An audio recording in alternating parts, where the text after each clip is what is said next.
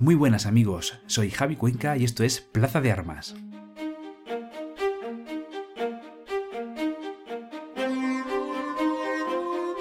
Plaza de Armas es un nuevo canal de podcast sobre historia. Pretendemos compartir con todos vosotros nuestra pasión por la historia y su divulgación. Disfrutamos mucho hablando, debatiendo y aprendiendo junto con nuestros amigos todo lo relacionado con la historia, Encontrarás en este canal tertulias monográficas, entrevistas, narraciones históricas. Queremos haceros partícipes de nuestra afición, de nuestro hobby, de una forma de vivir la historia que gracias a la magia del podcasting podremos compartir con todos vosotros.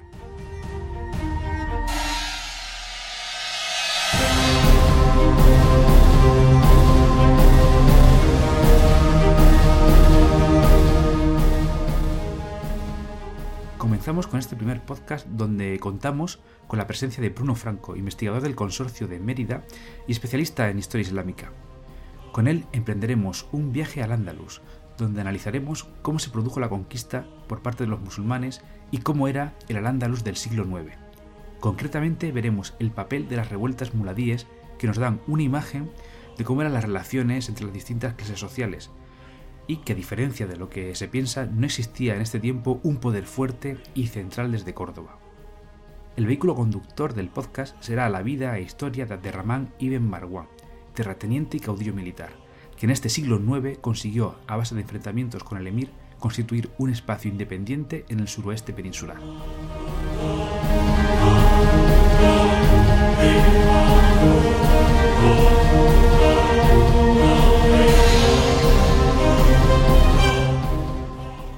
Podcast se grabó hace ya algún tiempo, cuando empezamos a experimentar en el mundo del podcasting. En aquellos tiempos nos llamábamos conjuras, encinas y alguna aventura. Y hemos pensado que a pesar de ciertas deficiencias técnicas del audio, es interesante el rescatarlo y compartirlo con todos vosotros. Tenemos a vuestra disposición nuestros perfiles de redes sociales, de Facebook Plaza de Armas y en Twitter arroba Plaza Armas con dos As. También tenemos una página web www.plazadearmas.es que está en construcción, nuestro canal de iVoox y nuestro correo electrónico info@plazadearmas.es, donde puedes dejar tus impresiones e interactuar con nosotros. También nos puedes encontrar en iTunes, donde nos puedes dejar una reseña y una valoración. Esto es importante porque de este modo podemos llegar a más gente en esta plataforma. Y no me dilato más. Comenzamos.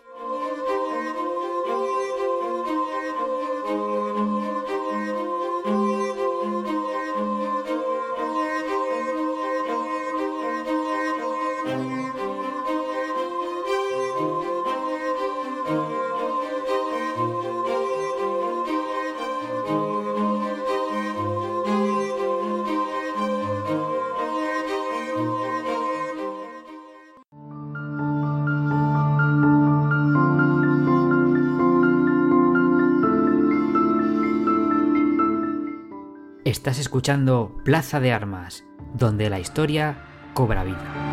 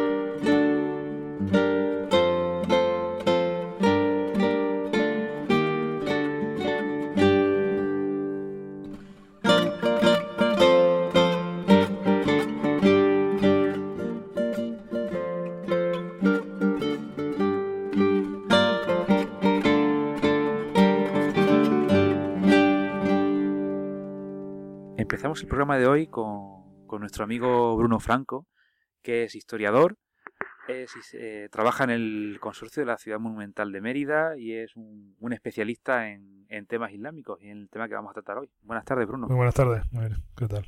Ya sabes que aquí hoy toca tema marguánida, tema marguaní, y yo hace ya mucho tiempo que conozco a Bruno y hemos tenido conversaciones muy, muy interesantes también con, con nuestro amigo Paco Guzmán mediante, y queremos compartir con todos vosotros pues, sus conocimientos, su experiencia y, lo que derive la, conversación.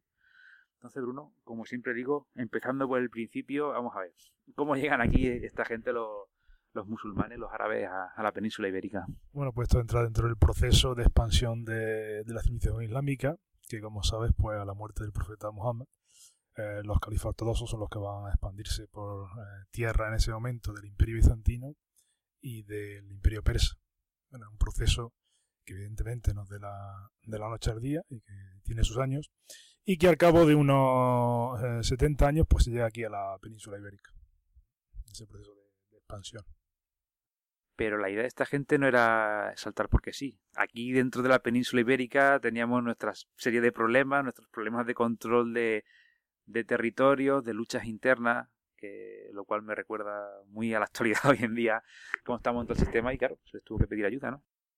Efectivamente, problemas que, por los que pasa el reino visigodo se dieron anteriormente, con Atanagildo, cuando se, tiene, se pide ayuda a los bizantinos, también se pidió en su momento ayuda a los francos.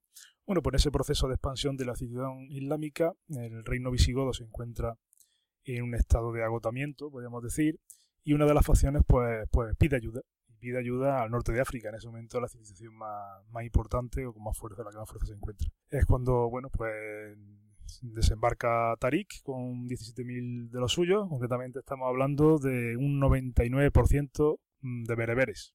Eh, es cuando bueno, tiene la famosa batalla de Guadalete o de la, de la Janda, en la que bueno pues buena parte del ejército visigodo, eh, comandado por Rodrigo, es derrotado y entonces pues lo tienen clarísimo. O sea, se le ofrece la oportunidad de, llegar a la, capital del reino, a Toledo, y es lo que hacen. Posteriormente, a los pocos años, pues, bueno, a los pocos años no, a los pocos meses, eh, Musa se percata de ello. Musa es el gobernador del norte de África y Tariq Bentiyat es el lugarteniente suyo. Eh, lo que hace, evidentemente, pues caer parte del botín y es cuando da el salto con ya con un grueso del ejército compuesto por mayoría árabe, que es el que concretamente vaya aquí a Mérida final del 712, principio del 713. ¿Qué pasó con Rodrigo? murió en la batalla donde está enterrado, porque esto daría para, para otro programa entero. Sí, sí, efectivamente, esto daría para otro programa. Eh, casi con toda seguridad fallecería ahí en, en, el encuentro, entre otras cosas porque parte del ejército, concretamente la caballería, lo abandonó y entonces pues yo casi seguro que sí. Siempre se ha dicho que no, que logró huir con parte de, de su séquito, que parece que está enterrado por aquí por Viseu y tal. Pero bueno, esto quien lo único que lo recogen son los cronicones antiguos, del siglo XIV, siglo XV. Veracidad casi ninguna. Ni la fuente historiográfica árabe lo recogen, ni tampoco las cristianas del momento. Acabas de comentar un detalle muy importante, que es cuando Tarik sube para arriba, da el salto a la península, el noventa y tantos por ciento del ejército son bereberes. Eso nos indica que tenían una cierta habilidad los, los árabes de mm, ocupación del territorio, de mover cosas para arriba y para abajo. Me imagino que aquí en la península seguirían una estrategia muy parecida. Tarik lo que hace, ten en cuenta que los bereberes se, se acaban de someter.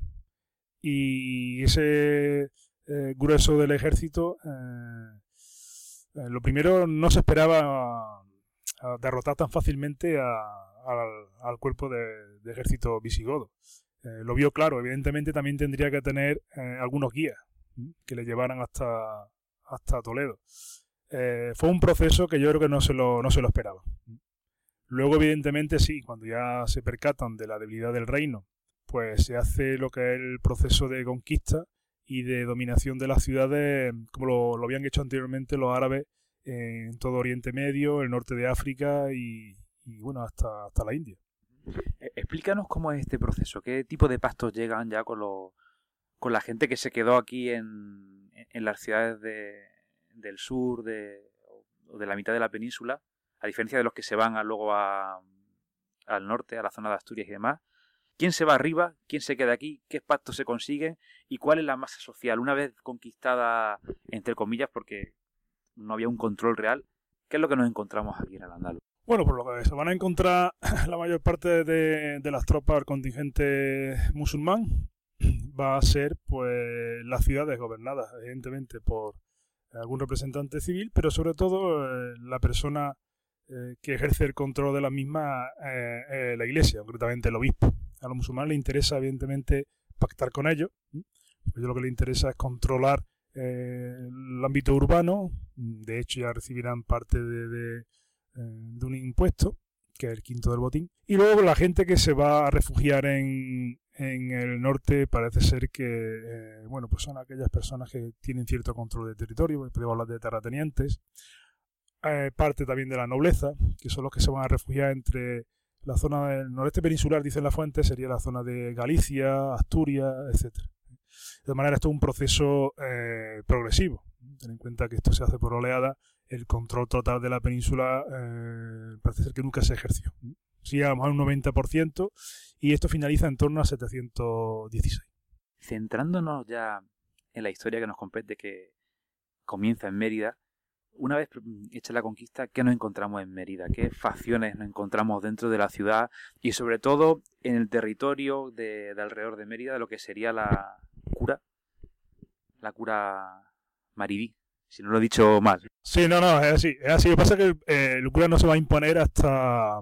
Eh, bueno, esto lo traen los yundíes sirios, que son unos contingentes militares los que lo van a echar manos los, los gobernadores andalusíes para controlar a, bueno, las revueltas bereberes que se van a dar en torno a 741. En un primer momento, el grueso de la población, el autóctona, evidentemente, son los descendientes de los romanos visigodos. Sí hay que tener en cuenta que en la zona que nos compete, como tú has comentado, eh, lo que es actualmente Extremadura, sobre todo entre el curso medio del Guadiana y el curso del, Tajo, aquí los que se van a ubicar van a ser los bereberes, tanto los baranís como los buros, si viene recogido en, en la fuente procedentes de todo el norte de África. Se puede decir que desde el actual Túnez hasta, hasta Marruecos. Eh, esto es un proceso también progresivo. ¿eh? Está bien documentado en la fuente eh, que las revueltas que se viven en ese periodo de, de, inestabilidad de, la época emiral dependiente del califato de Damasco o de Túnez es de enfrentamiento bueno, por, por tribus y de, por alcanzar el poder y ahí en ese momento salían casi todo, casi todas las veces o bien árabes baladíes con, con bereberes o bien contra árabes de raza, etcétera. El problema eh, ya del levantamiento autóctono, de la población, podemos decir, cristiana o, muladí, no se va a dar hasta la segunda mitad del siglo VIII y evidentemente a lo largo de todo el siglo IX. A modo de resumen y para ubicar a nuestros oyentes, tendríamos una casta eh, árabe, que es la que va a ocupar los, puestos de, de, máximo poder, que incluso entre estos árabes ya vienen enfrentados unos contra otros, me imagino. Tenemos los bereberes, que serían los, los muladíes del norte de, África, que se empezaron a establecer aquí en la península. Tendríamos judíos, me imagino también, que estarían dando, dando guerra por aquí. Tendríamos los que se conocen como mozárabes, cristianos que se, que, se quedan aquí bajo el dominio musulmán y tendríamos los muladíes, que serían los que se los que se transforman a isla. Así que me imagino que en este caldo de cultivo, pues todo esto que estás comentando de refriega, inestabilidad de quién tiene poder. Hombre, evidentemente, quien realiza toda la expansión por el Mediterráneo, o esa era la idea primigenia de, crear un imperio que volviera pues a aunar bajo una sola bandera a todo el Mediterráneo, pues evidentemente eran los árabes, que son los que mandan, claro está. Eh, y los gobernadores son árabes, evidentemente. Y bueno, lo que pasa es que, claro, en este proceso hay que tener en cuenta que los árabes primero, los recogidos en las fuentes, como los baladíes, son los que van a pactar, ¿eh? los que en ese momento se van a sentar en, las ciudades. Lo que pasa es que luego pues van a, llegar, a empezar a llegar a la península oleadas, oleadas de árabes eh, sirios, otros de la zona de, de, la zona del Yemen, del sur de la actual península arábiga. ¿Y qué pasa? Bueno, porque hay enfrentamiento entre ellos, eh, bueno, al final, como tú sabes, eh, se alcanzó la victoria, pues, un huido de la masacre perpetrada por la Basía contra la dinastía Omeya. Nos referimos a Derramán I. Que eso diría también para, para otro programa o otro pasaje histórico, porque tremenda historia. Efectivamente, eh, muy interesante eh, este personaje porque eh, bueno se establece definitivamente aquí en al después de una serie de enfrentamientos contra el, el, poder oficial, podríamos decir.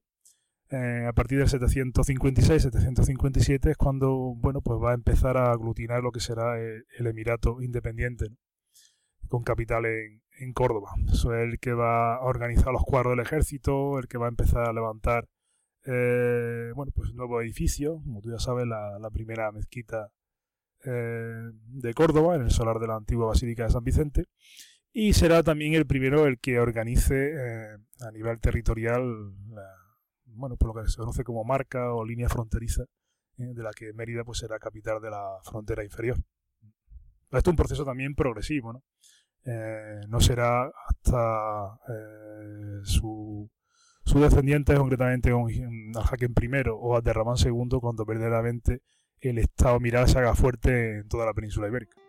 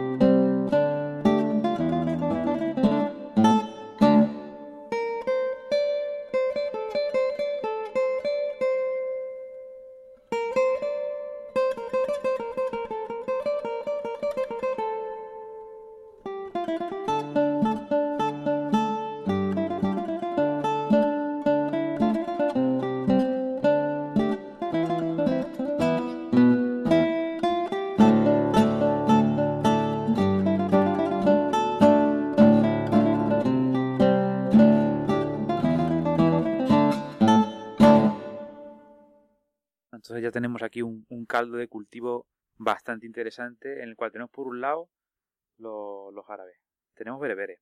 Aquí me refiero ya en lo que es el territorio que está bajo dominio, bajo control de Mérida.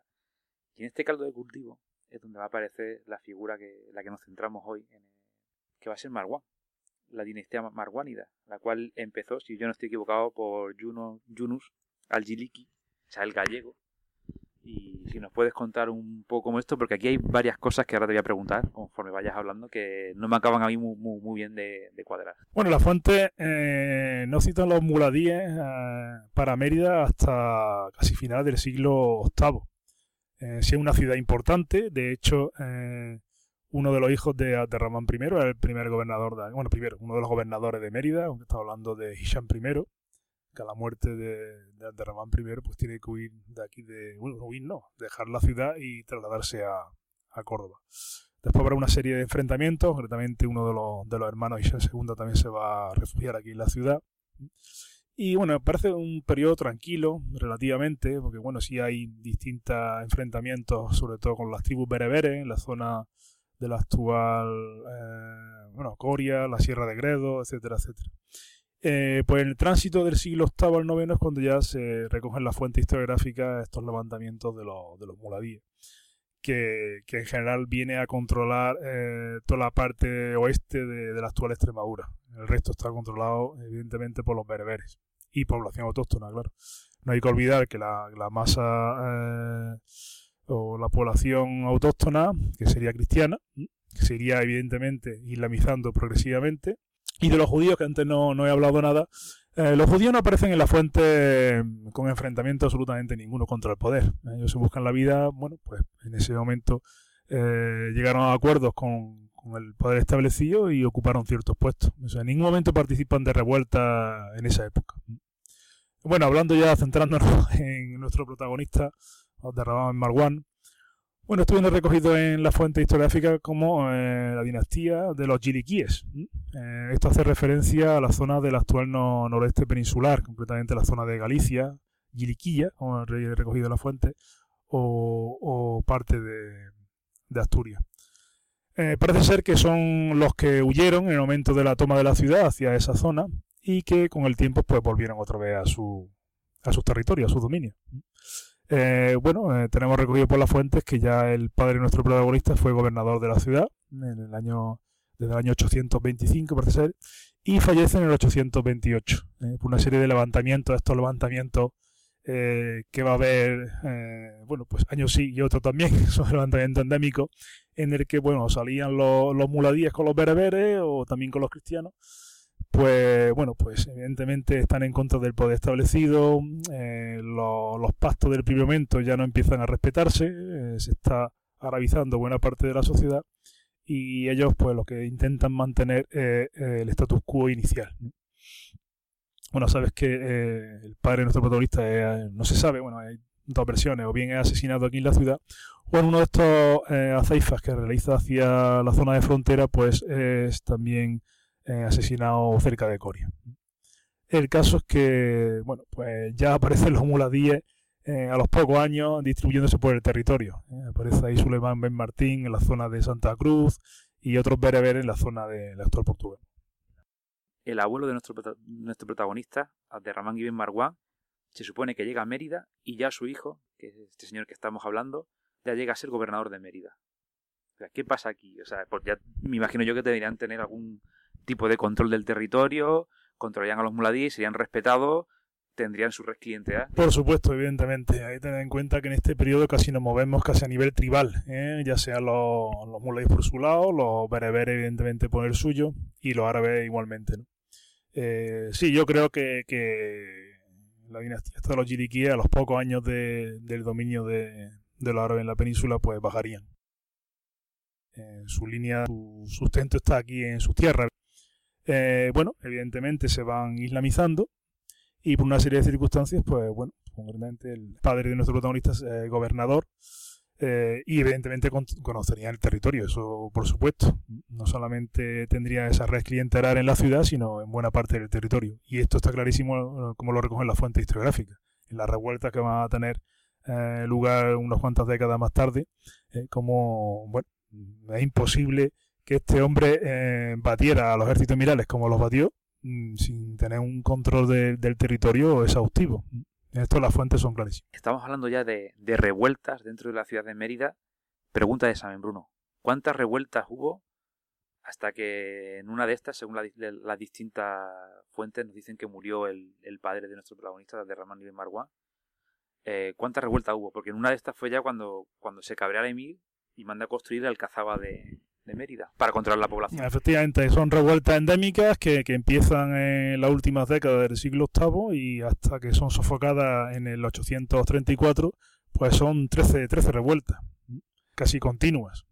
Evidentemente, pues claro, ahí tienen que poner orden los, los emires cordobeses, en este caso sería Derramán Ben al el que para solucionar el problema pues construye la Alcazaba de Mérida, este edificio estatal, que es el Alcazaba Omeya, eh, para control del puente sabéis que todas las fortificaciones de este periodo se van a hacer en alto para controlar pues, buena parte de la ciudad. Bueno, pues aquí se trataba eh, de hacer un control exhaustivo de, la población, de todo el que entraba y el, que salía, para eh, sofocar de una vez las revueltas estas endémicas que hemos, que hemos hablado. En, en estas medidas, Bruno, yo creo que también estaba el tema de que empezaron a, a tirar partes de las antiguas murallas romanas que luego los visigodos ya está estudiado de que reforzaron y demás con el cinturón este petrio que tienen, hasta que al final las dejan, eh, corrígeme si no me equivoco, con ciertos agujeros, no ciertas brechas cada, cada X metros, cada X codos, para poder sofocar mejor este tipo de revueltas. Efectivamente, esto está bastante bien documentado. Eh, la fuente historiográfica lo recoge a su manera, evidentemente. Lo que pasa que, bueno, parece ser que aquí cayó una bomba atómica y no, no es exactamente así. Eh, lo que se hizo fue pues destruir buena parte de esa muralla de la zona oeste de la ciudad, que hacía el control del puente, para construir primeramente la Alcazaba.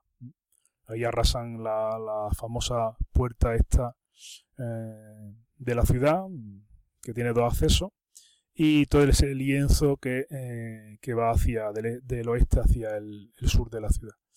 Posteriormente, bueno, evidentemente la Alcazaba surge su efecto. Durante 30 años parece ser que las fuentes historiográficas no recogen revuelta alguna, pero a partir del 865 volvemos a la carga. ¿eh? Entonces sí es cuando ya el Emir Muhammad, que es el que mandaba en ese momento, pues decide arrasar la muralla. No es que la arrase completamente, lo que hace son brechas equidistantes cada 20 o 25 metros y la deja convertida en un queso gruyer.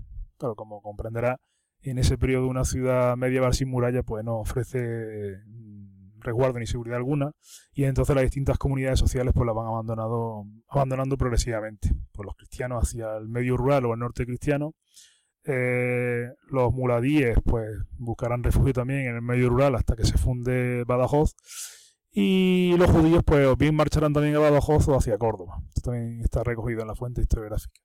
Al final los que se enseñarán de la ciudad serán los bereberes. En un primer momento bereberes Kutama y de la zona próxima al Ángel, pero posteriormente serán los bereberes de, de los Banu concretamente que están asentados en la zona de Coria, en la zona de Idaña, etcétera, los que se, se adueñarán de la ciudad y perdurarán hasta la toma de, la misma por Abderramán III en el 929. Una pregunta, Bruno. Entonces, vosotros eh, aquí en el consorcio habéis excavado muchísimo eh, y por este tipo de excavaciones ya habéis determinado cuál era el tamaño real que tiene esta, esta Mérida después de tantas revueltas, después de la cuestión de la Alcazaba que distaría mucho de ser el, tamaño que, conocemos o que es el más conocido de Mérida, que es el, tamaño de la ciudad romana o... Sí, efectivamente, está bastante bien documentado, tenemos más que publicado, sobre todo las intervenciones realizadas en su día por Miguel Alba. Y, efectivamente la ciudad se repliega, mm, eh, se repliega tanto que bueno, se queda convertida casi casi en un tercio de lo que era la ciudad romana. Posteriormente parece ser que sí, que en época califal se surge una serie de arrabales, se reparan estas murallas ¿eh? hasta su caída definitiva en desgracia ya durante todo el periodo andalusí, ya con la caída del, califato. No obstante hay que decir que ya a partir de finales del siglo IX la ciudad que se va a encumbrar y ya no va a dejar de hacerlo va a ser Badajoz. Badajoz que como todos sabéis también va a ser fundada por eh, Marwan con el beneplácito del emir Muhammad.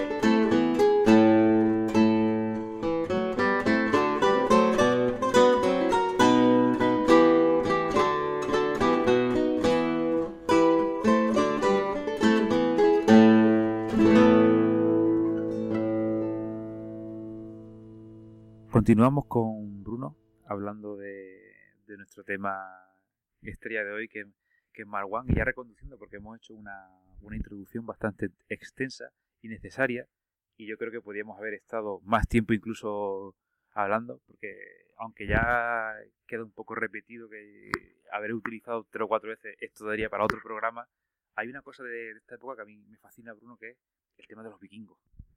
Estoy acordando ahora mismo Porque ahora cuando, cuando hablemos de los, de los amigos y aliados de, de Marwan, hay uno, Surumbaki, que a este tío lo secuestran, según Ibn Hayyan, lo secuestran los vikingos.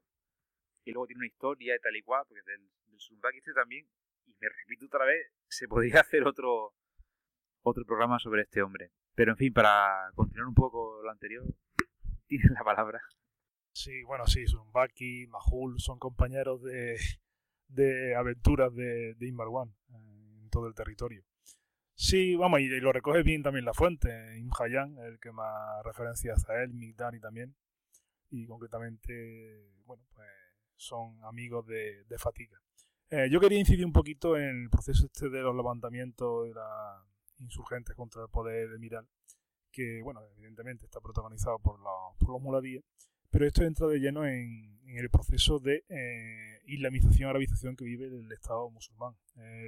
Ya la imposición de, de, una estructura mercantil tributaria, que es la que promueve que se promueve desde, Córdoba, y estos son los lo últimos resquicios de de una sociedad eh, de, de, podríamos decir, del feudalismo, protofeudal, podríamos decir.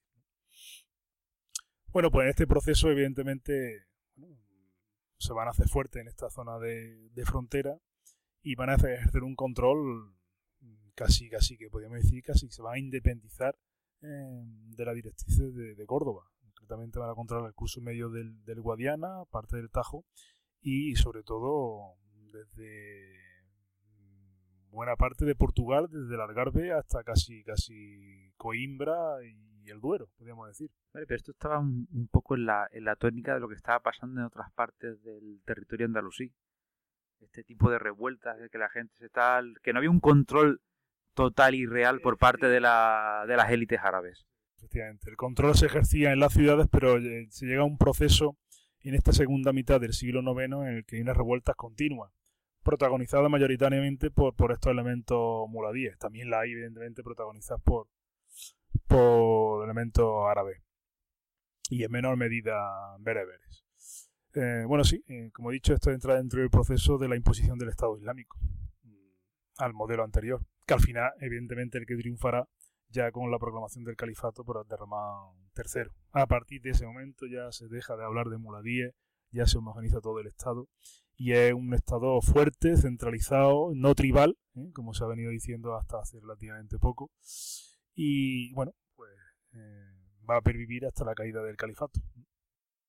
Y jugando un poco a la historia ficción, que muchas veces me gustaría la pregunta de qué hubiera pasado que ¿Tú crees que hubieran tenido una oportunidad real todos estos levantamientos que hay a lo largo de, del Andaluz para poder derrocar a, al Emirato? ¿Tú crees que podía haber existido otro tipo de cosa, de que esta familia se aliara, derrotaran al Emir o, o qué crees tú que podía haber pasado? O si realmente pasó lo que tenía que pasar porque era imposible que esta gente adquiriera mascotas de poder. Se podría haber dado el caso de que hubieran derrocado a, la dinastía Omeya, hubiesen asesinado en ese momento al emir de turno, ya hubiese sido Muhammad, al-Mundir o Abdallah, pero hay que tener en cuenta una cosa, necesitarían un líder, o sea, hay que buscar un, un faro en ese sentido, o bien sería el, el reino Astur, protagonizado en ese momento por Alfonso III, o, buscar alguna legitimidad en el Oriente, ya fuera el califato abasí o el califato fatimí, que es el que estaba surgiendo en ese, en ese momento. No sabremos qué hubiese pasado. Esto es un poco teorizar reconduciendo el tema, porque aquí nos podríamos alargar, eh, creo que ya ha quedado claro a nuestros oyentes que nos apasiona este tema. Marwan, ¿qué pasa con Marwan? Con Ibn Marwan, con Abderrahman Ibn Marwan, en su estancia en Córdoba.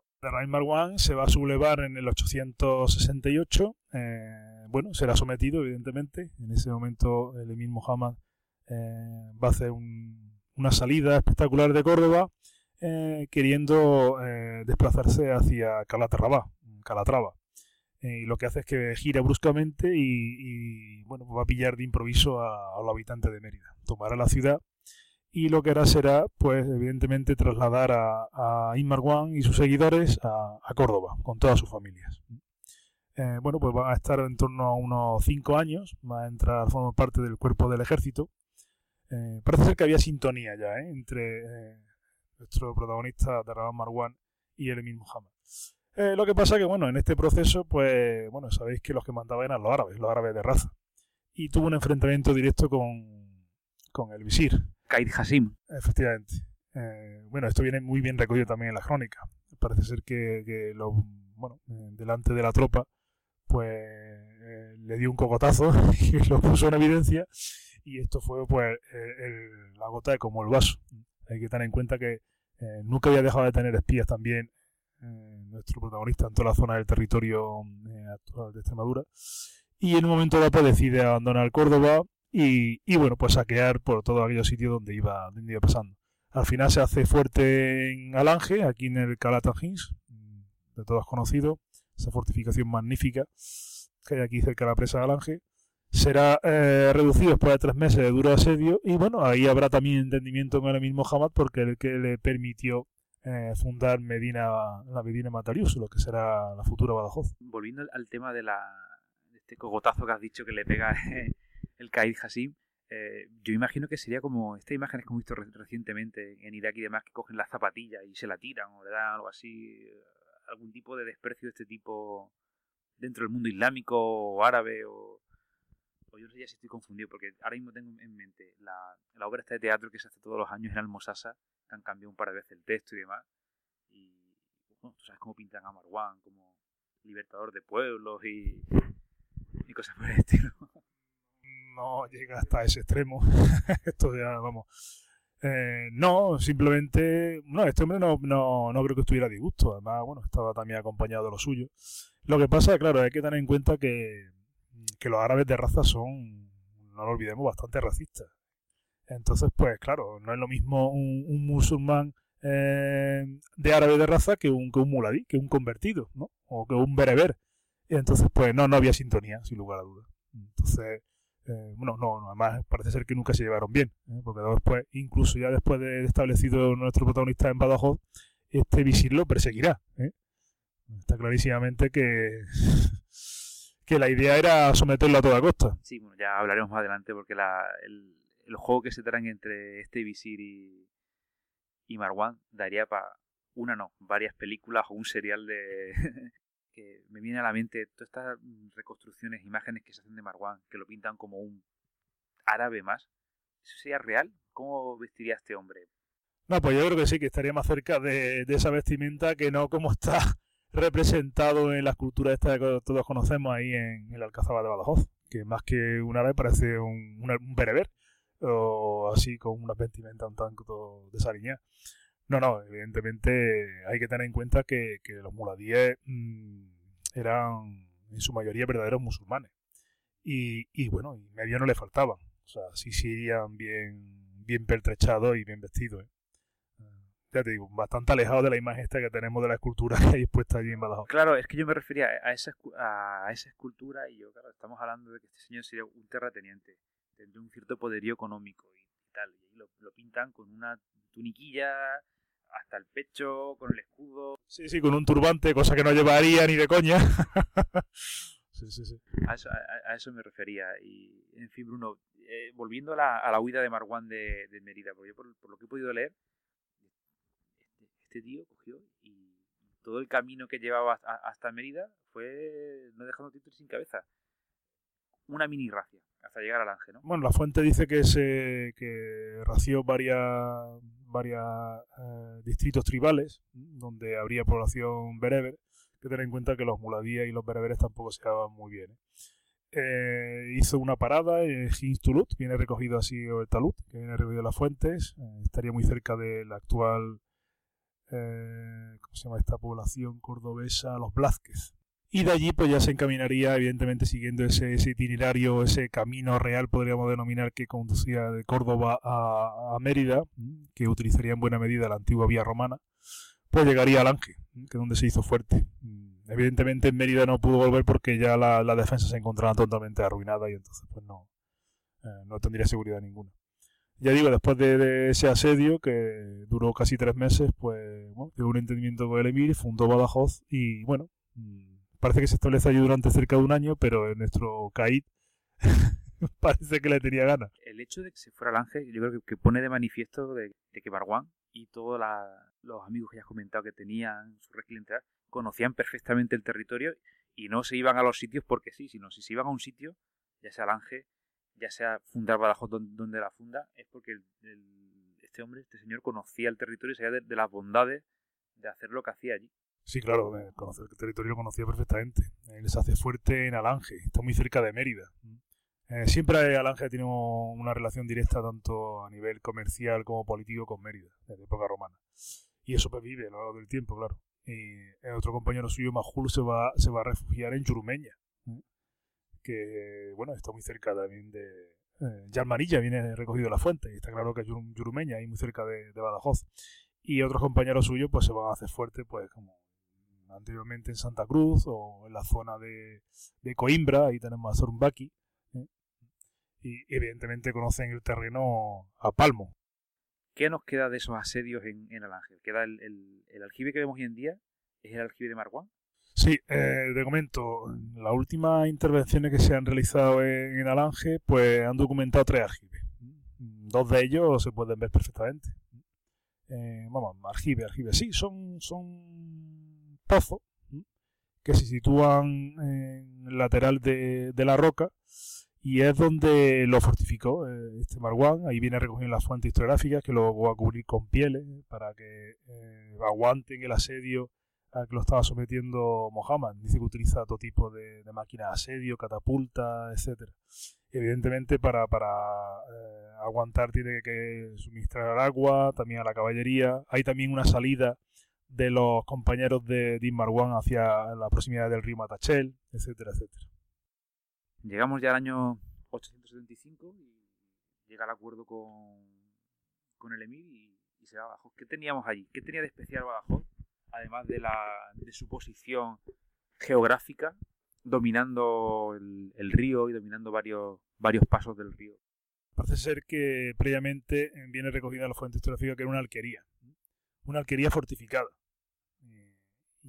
y, en alto, pues una zona magnífica para, para, fundar una nueva ciudad. Al fin y al cabo lo que pretendía también Mohammed era eh, romper los lazos definitivamente ya con Mérida, que tantos problemas le había dado. Esto no es nada nuevo, esto ya se, había hecho ya en, la, en otra eh, cultura y, ya lo había hecho también en Aterramán II con la fundación de Murcia. Eh, sí, evidentemente este sitio pues tiene todas las ventajas para ubicar un, nuevo núcleo urbano. Aunque lo que pretendía eh, Aterramán Marwan era fundar la ciudad donde se encuentra actualmente el, el fuerte de San Cristóbal. Pero vamos, el Emir le dijo que no, que no, que tenía que estar esta parte del río para, para controlarlo, claro. Bueno, hay algunos investigadores que incluso llegan a decir que él realmente donde quería fundar Badajoz era en Elba. Sí, esto es una teoría de, de nuestro amigo Fernando Branco, efectivamente, el Basarnal, que viene en la fuente historiográfica, está en las proximidades y, y puede ser, sí, sí, está a, a escasos kilómetros. Está y además está efectivamente al otro lado, al otro del río pero muy lejos del río. Sí, un, poco, un poquito más alejado, efectivamente. ¿Y qué problema tenemos ahora? Porque ya hemos adelantado esta relación mala, estos problemas que tenía con el Caid Hasim, con Al-Mundid. ¿Qué pasa para que nuestro amigo tenga que abandonar Badajoz?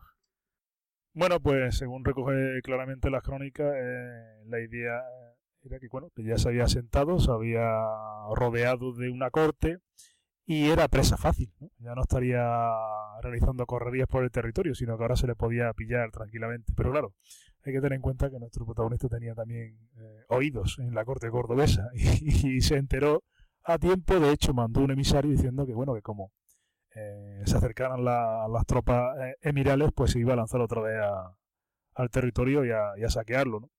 Parece que, bueno, intentó llegar a un acuerdo, no fue así y tuvo que abandonar Badajoz. Es cuando hace una serie de correrías por el actual centro de Portugal, por la zona de Lisboa. Eh, se, va a hacer fuerte por la zona de, Amaya, una ciudad romana. En la zona alta, lo que dará a, posteriormente la fundación de Marbao. Y bueno, mm, parece ser que bueno, en este proceso llegará a, conocer al monarca asturiano Alfonso III. Y bueno, pues Alfonso III le va a dar eh, aposento cerca de, del río Duero. Viene recogido en la fuente. Es una, una localidad que se llama eh, Vitralusa, que está muy cerca de allí, actual Lamego, y allí va a permanecer durante un par de años. Yo creo que es importante que llegado a este punto hablemos de lo que era la frontera, porque mucha gente, eh, tú sabes que eres historiador, que suele juzgar la, la historia medieval o cualquier historia con los ojos del siglo XXI. Y eso, bajo mi punto de vista, es un error muy grande el intentar dar explicación a una serie de hechos porque eran hombres de su tiempo. Y en este caso incluso se llegan a juzgar las fronteras, se piensan que son como hoy en día, que es una raya en el, en el territorio, la cual casi no puedes cruzar. Y en aquel momento, pues, no era así, ¿no? Evidentemente, eso está clarísimo y más que demostrado. ¿eh? Eh, son fronteras permeables, o sea, y además en toda esta serie de, de sucesos, acontecimientos que estamos narrando, estos, nuestros protagonistas lo mismo estaban con del lado del emir que, que al día siguiente estaban del lado del, del monarca eh, astur-leonés. Y además el proceso también de asentamiento del, de los pueblos, eh, del tráfico comercial, está muy bien documentado ahora como en toda la el margen del Duero, lo que siempre se había recogido como un despoblado, como tierra de nadie, pues bueno, pues eh, en las últimas intervenciones se han desarrollado en los últimos 20 años la cantidad ingente de material cerámico emiral ¿eh? que hay, o sea, que no está hablando de intercambio comercial continuo, no solamente comercial, también cultural, de personas, etc. Y el siguiente paso, de después de Badajoz, ¿dónde se refugia Maguán? Porque como siendo un conocedor del, territorio, ¿dónde va a parar? Porque yo creo que me suena que aquí hay una pequeña polémica. Carcar, Alburquerque, no es Alburquerque. Sí, bueno, las fuentes en este sentido yo creo que son bastante meridianas. Eh, bueno, por una serie de trabajos, ya de, tienen bastante años, pues se había ubicado en la zona de, Alburquerque, efectivamente, la zona de Cárcar, y esto parece ser que no, esto está ubicado en la zona del río Céceres, bastante más cerca de Coimbra. Eh, lo mismo podríamos decir de Monsalud, también está ubicado por esta zona de Portugal. evidentemente es pasando el curso del río Tajo.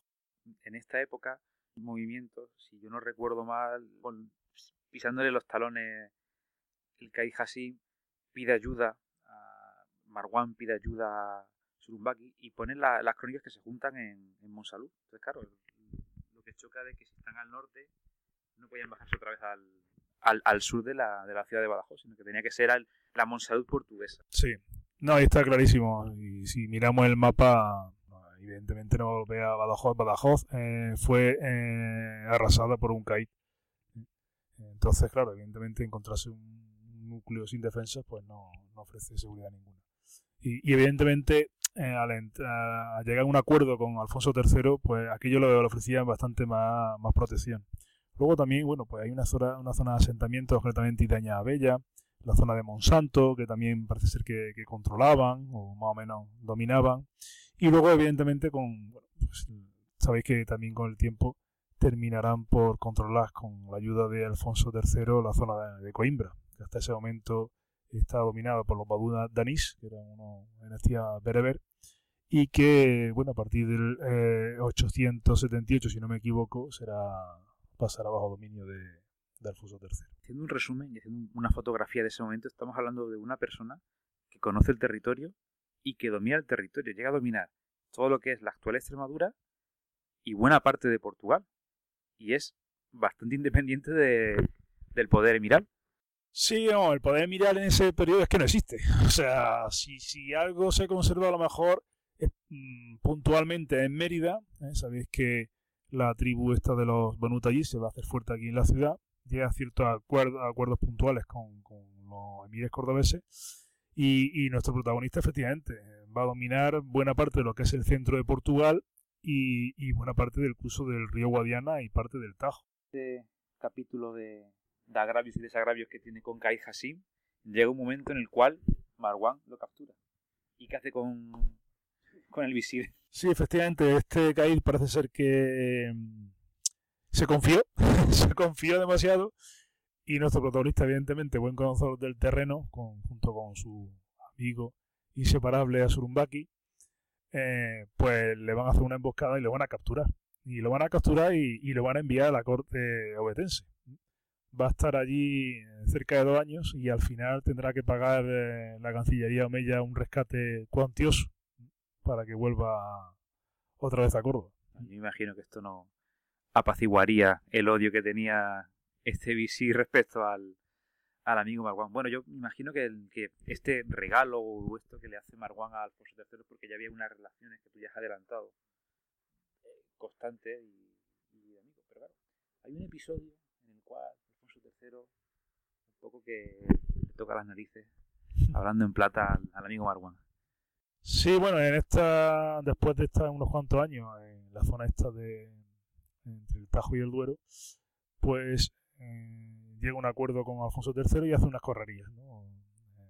Eh, un ejército, parece que va a cruzar, pues, eh, por el puerto de Gredos, eh, por la zona de- del puente de Alconétar, y se va a adentrar en lo que era el territorio meritense, cerca de- del actual Medellín, pasa pues, subiendo el curso de, perdón, bajando el curso del río Guadiana, y efectivamente parece ser que, eh, según recoge la, la historiografía, eh, va a tomar un, un- cerro, una población mm, recogida como Histúbal, y va a pasar a, a toda la población a cuchillo. Esto disgustó muchísimo a, a Derramar Marwan, eh, teniendo en cuenta que, bueno, era su territorio, al fin y al cabo. Y entonces cuando ya pues sufrió cierta distancia, evidentemente ya las relaciones no volvieron a ser las mismas y es cuando ya definitivamente Atarramán se, se queda aquí en, aquí en el curso medio y bueno, con el tiempo pues eh, se puede decir que refundará Badajoz, eh, llegará a un acuerdo con, en este caso ya sería con el emir Abdalá, que es el que le mandará a Larifes para, para construir lo que será eh, el palacio, lo que será la mezquita, toda la zona Maxura, el Mihrab que acabó en su día Fernando Valdés y bueno, hasta su fallecimiento. Antes de, de esta otra llegada que hace Marwan a Badajoz y funda, sigue dando tumbos por el territorio, incluso se llega a establecer durante una buena temporada cerca de la zona de, del río Azújar. previo al previo al asentamiento definitivo y al acuerdo este que, que, que- al que llegó con Abdalá. Bueno, pues eh, nuestro Caid famoso, pues volvió a la carga, ¿eh? Hay que olvidarlo. Y entonces, pues, tuvo que buscar refugio en este, en este caso hacia el este del río Guadiana. Según recoge la- las fuentes, pues se va a, a hacer fuerte en Barragusa, Alars, que nosotros creo que ubicamos en la zona de Esparragosa de Lares, cerca del pantano de Cíjara. Eh, sí hay que tener en cuenta que esto viene bien recogido en la fuente historiográfica. El registro arqueológico eh, no se ha realizado como se debería haber hecho una intervención en condiciones. Bueno, evidentemente todo es achacable al presupuesto, pero sí hay documentación, hay muchísima cerámica en superficie eh, que va desde época emiral hasta, hasta, bueno, hasta final de la presencia islámica en, en la región. Después de todo esto, sí es verdad que se asienta ya en Badajoz y luego después realiza también una serie de incursiones hacia, hacia Sevilla. ¿eh? También pasa por Montemolín, en Montmolín, bien recogida la fuente, como eh, en este caso sería Imhaldun. Y, y bueno, también los enfrentamientos que tiene con las tribus bereberes. ¿eh? Se tuvo que, que batir el cobre también con, con los, los bereberes Javara asentados en la zona de, de Medellín. Eh, Él intentó atraerlo a su causa, pero bueno, es que los bereberes no. Tampoco. Iban, iban también a lo suyo, claro. Iban, iban por libre. Bueno, entonces, después de todo lo que llevamos hablando aquí sobre, sobre Marwan, lo que es establecerse, establecerse en Badajoz y, y fundar una Medina grande es un poquito antes de que este hombre muera. Sí, vamos, evidentemente eh, la fundación sí recoge la fuente que en el 875-76, pero eh, como bien recoge Amdijiyari o Dari, eh, lo que es el, el embellecimiento de la Medina, dotarla de murallas, eh, de un palacio, de, mezquita, va a ser en los dos últimos años de vida de nuestro protagonista, efectivamente. Lo que pasa es que, bueno, esto lo van a heredar evidentemente su, sus hijos y, sucesores. Se va a crear un reino independiente ahí hasta el año 930 que, el califa de Ramán III tome Badajoz. Yo creo, Bruno, que hay un, un, hecho clave para que ya... Primero yo creo que ya juega un papel fundamental la edad de Marwan, cuando ya se establece de segunda aquí, y segundo la relación que tenía con, con Abdalá, el hijo del emir eh, Mohammed, el cual estaba previsto que fuera su hermano, eh, Al-Mundir, que tuvo sus más y sus menos con, con Marwan, el, que le da el trono, pero este Al-Mundir muere. No sabemos qué pasa con Al-Mundir, cómo muere. No sé si estará recogido en las crónicas qué pasa con este, con este hombre. No viene muy claro, pero vamos, todo indica que, fue envenenado o asesinado por su hermano Abdalá. Eh, sí, sí, parece que había entendimiento con, con Abdalá, se conocían de, de, su, de su periodo anterior cuando estuvo en, en el ejército, allí en la corte cordobesa. Y bueno, y evidentemente llegó, llegó a un acuerdo y Abdalá evidentemente le manda los alarife. Esto nos indica también que quienes tenían eh, la maestría o tiene la capacidad para construir una alcazaba, construir mezquita tal y cual, pues era el Estado cordobés, sin lugar a dudas. Le manda los alarices, le convence, pero en, en, este pacto, este trato, es singular también, por las condiciones que exige Marwan, ¿no? Sí, efectivamente. sí, sí, Marwan es lo que, bueno, llega al acuerdo de decir que, que se establece, que no va a dar más guerra, evidentemente, eh, que eh, cuando haga la oración lo hará en nombre de, del emir, evidentemente, y tal, pero que de tributos nada. o sea que hasta ese estado habían llegado, mm, bueno, por la situación. Después, evidentemente, pues cuando se haga fuerte el Estado, eh, en este caso, eh, Omeya con el califato, pues cambiará las tornas. Pero en ese momento se hablan de tú a tú, sin lugar a duda. Ya has comentado que se establece Marwan y que incluso su, su prole eh, sigue siendo independiente hasta que ya se centraliza esto. ¿Alguna cosa así interesante que añadir de, su descendencia? Bueno, lo interesante es que, que crea casi un reino semi-independiente porque desde el 875-76 que se funda Badajoz, este proceso evidentemente eh, de enfrentamiento, eh, va a perdurar hasta el 930, estamos hablando más de 50 años. O sea, que casi, casi, como tú has comentado, eh, lo que va a durar el reino está así. Hemos hecho una buena revisión de la biografía de, de Marwan y yo creo que por lo menos lo que hemos pretendido era hacerlo de una manera amena, con detalles que, seguramente muchos de estos detalles no, conozcan nuestros nuestros oyentes porque están muy escondidos en, la, en las distintas biografías, los distintos autores que muchas veces no están, no están tan disponibles como eso. Quería darte las gracias de que estés aquí con nosotros y que compartas tu, tu conocimiento, tu sabiduría con, con todos nosotros, con todos nuestros oyentes sobre este señor Marwan emeritense que fundó Badajoz. Y nada, muchas gracias por estar con nosotros. Pues nada, muchísimas gracias a ti, Javi, eh, bueno, a este magnífico programa que, realizáis y bueno, y a todos los oyentes por ese interés que, pues tenéis, ¿no? Otro día, si quieres, pues quedamos a hablar de otras vicisitudes, no solamente de Marwan, a lo mejor si quieres, pues, el desarrollo, el auge de Badajoz en, época califal, o bueno, también los enfrentamientos eh, que va a haber en época almohade también en esta, en esta zona de, del oeste peninsular. Genial, Bruno, te tomo la palabra. Gracias.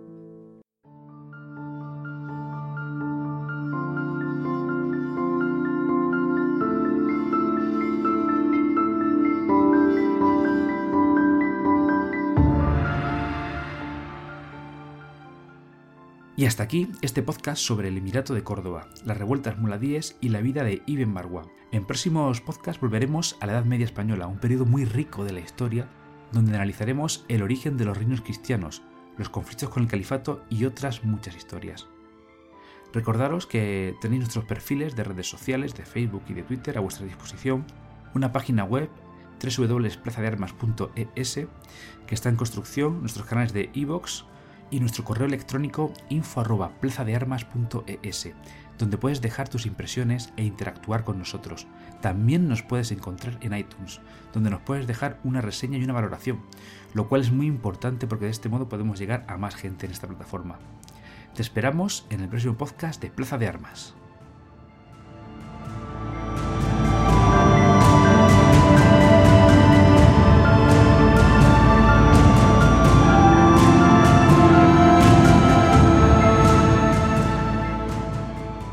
Estás escuchando Plaza de Armas, donde la historia cobra vida.